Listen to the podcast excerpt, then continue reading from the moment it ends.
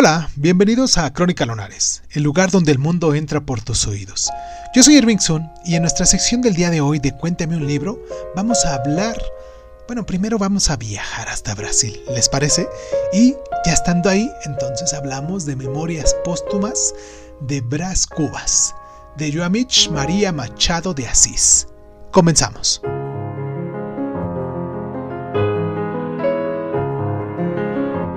La vida sin lucha es un mar muerto en el centro del organismo universal.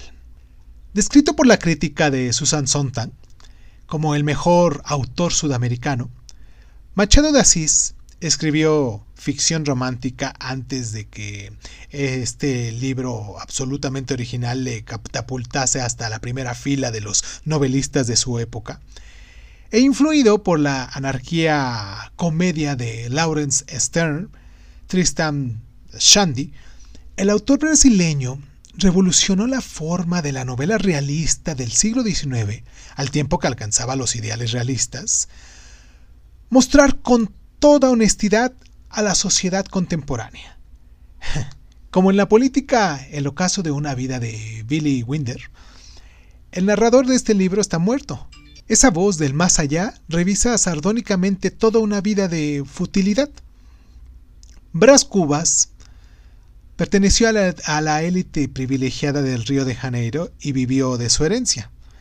Su mediocre existencia no tuvo sentido ni propósito alguno, y típico de ello es su larga aventura amorosa con la mujer de un político, tan aburrida como el peor de los matrimonios convencionales.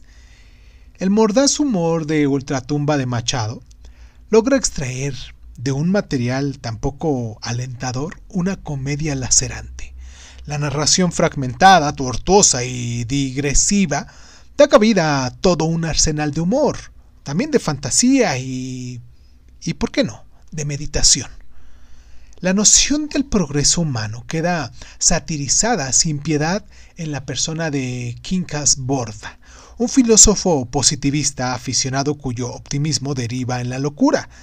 Las viñetas de la discriminadora sociedad brasileña tocan la fibra sensible como una bofetada en la cara, y durante las últimas décadas de su vida, Machado se convirtió en el decano de la intelectual de Río de Janeiro y en héroe nacional brasileño.